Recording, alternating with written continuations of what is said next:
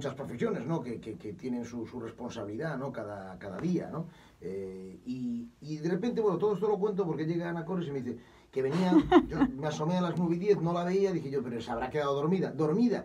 A ver, Cuéntame, ¿a qué hora te has levantado hoy, Ana? Pues eh, hoy, hoy me he levantado a las 6 de la mañana. A mí me, me encanta madrugar y es cuando estoy ahí con las pilas a tope y, a, cargadas yo también, pero, pero tú ah, ya Pero has ido no, otro he ido ya, eh, efectivamente, ya he venido de una reunión porque estoy en una asociación de empresarios, eh, para que el que la conozca viene ahí, y nos reunimos, bueno, una serie de empresarios de diferentes sectores, pues a las 7 menos cuarto de la mañana. Entonces, bueno, pues ahí estamos ya dando al pie del cañón y... Llamamos todo coworking. y Efectivamente, demás, equipos de pero trabajo. Claro, como la gente tiene que trabajar, pues no queda otra que reunirse a las 7 menos cuarto de la mañana. Ajá, antes de comenzar la jornada laboral, efectivamente, ahí estamos. Y ahora vengo aquí, a la radio, salgo de aquí, me voy a un curso, o sea que estamos así acelerados, pero bueno, bien, contentos y por eso, levantarse temprano y con energía eh, es lo productivo, ¿no? Bueno, pues hoy hablamos con Ana Cores de la Clínica Dental Herrera y Cores de las lesiones eh, más frecuentes en mucosas originadas por eh, las prótesis dentales. Pues efectivamente, siempre hablo que el reponer los dientes, bien sea con prótesis fija o de quita y pon, pues va a restablecer funciones como deglución, fonación, estética, ¿no?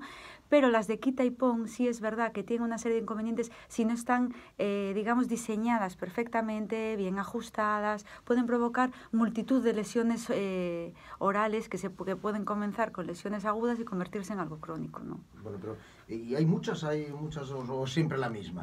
Mira, hay multitud de ellas, pero sí que hoy por no extenderme aquí eh, demasiado, voy a nombrar así como las cinco que sí que es verdad que vemos el, el día a día, ¿no? Ya bien sea por prótesis antiguas, porque empiezan a desajustarse, a quedar flojas, o bien por prótesis nuevas, pues que no se ha hecho correctamente el, el diseño o da alergia a los materiales, etcétera, ¿no? Una de ellas, y que es la más visual para todos y la más dolorosa, son las que se llaman erosibulcerosas, que estas provocan muchísimo dolor, es la típica afta o la típica llaga grande que va creciendo cada vez más de tamaño y, hasta que te ajustan un poquito esa prótesis, pues mm, va creciendo y te va provocando cada vez más, ¿no?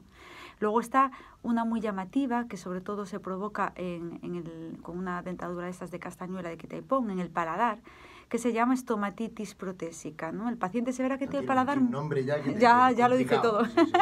El, el paciente, ¿qué pasa? Como la mayoría de estas son asintomáticas, menos la primera que he comentado, no duele, pues el paciente cree que es algo normal, pero se verá su paladar muy, muy rojo y a lo mejor de vez en cuando una sensación de quemazón y escozor. Y aún por encima estas lesiones suelen ir eh, asociadas a hongos, ¿no? Esto se suele producir so- sobre todo en pacientes que no quitan la dentadura, porque es la típica pregunta, ¿la saco para dormir? La gente que no la saca jamás provoca este tipo de, de lesiones, ¿no? Y luego, bueno, están eh, casi todas las que estoy diciendo, Pablo, son provocadas por dentaduras de quita y pon que cubren el paladar, ¿vale? Estas rosas que conocemos de toda la vida, ¿no? Está la hiperplasia papilar, que es cuando vemos, nos parece que hay verruguitas en el paladar, pero no, son las papilas que están inflamadas y provocan ese aspecto así verrucoso, ¿no? Y suele también complicarse casi todas estas lesiones eh, por hongos, con lo cual, por eso, las ser asintomáticas, cuando el paciente viene ya son formas crónicas que ya a veces, bueno, pues eh, la solución pues requiere un poquito más de complicación, ¿no? Y luego, bueno, ya por último, las más frecuentes es cuando las aletas de las dentaduras, allá en el fondo, entre el labio y el fondo de la encía, van provocando unas lesiones que van eh, abultándose, cada vez creciendo su tamaño, ¿vale? Vemos como granulomas, cosas grandes que incluso a veces llegan a cubrir la letilla de la dentadura.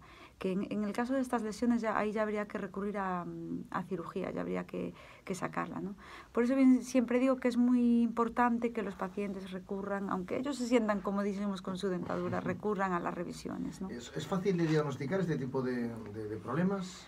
Pues el diagnóstico es bueno clínico porque el paciente pues ya comenta pues me pica, me escuece, noto honguitos, noto bueno etcétera etcétera. Luego sí una, explora- una exploración eh, intraoral y, y- y palpación y, y con eso pues ya solemos, sí que es verdad que a veces hay cierto tipo de lesiones, hay unas blanquecinas que es por un exceso de, de roce durante muchos años, que ahí sí que hay que hacer una biopsia pues para hacer un diagnóstico diferencial con unas lesiones que son precancerígenas, ¿no?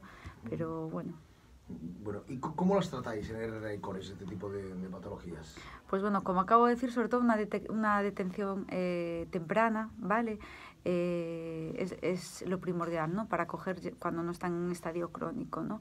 Hay que eliminar los factores que la causan, pues esas prótesis mal ajustadas, bien sean antiguas o nuevas, o esos materiales que provocan reacción, o bueno, ver un poquito qué es lo que lo causa. La mala higiene normalmente también va un poquito acompañada a eso, entonces hay que explicarle todo bien al paciente y sobre todo tratar pues esa sintomatología que nos refiere, pues con enjuagues de clorexidina, eh, antifúngicos en el caso de que existan hongos y en caso de que haya que hacer cirugía, estirparlos o bien para analizar o bien pues porque son estos abultamientos grandes que molestan o impiden el, el poder volver a ajustar bien la prótesis, ¿no? Bueno, imagino que en algunos casos serán cuestiones más sencillas que otras, ¿no? Algunos claro. siempre nos ponemos a veces en lo peor, pero otras veces pues a lo mejor con un tratamiento pues eh, sencillo en unos días desaparece. Sí, ¿no? enjuagues eh, y ajustar un poquito la, la prótesis. Muchas veces, como comentaba en el caso de las llagas, que duelen un montón, que eso es por lo que más viene, porque como duele tantísimo, pues ya no esperan, pero bueno, tienen dentro de lo que cabe, eh, ya lo digo, una detección temprana, un, un, buen diagnóstico, un buen pronóstico. ¿no? Muy bien, pues Ana Cores, muchísimas gracias. Muchísimas gracias a vosotros. 9 y 29 minutos.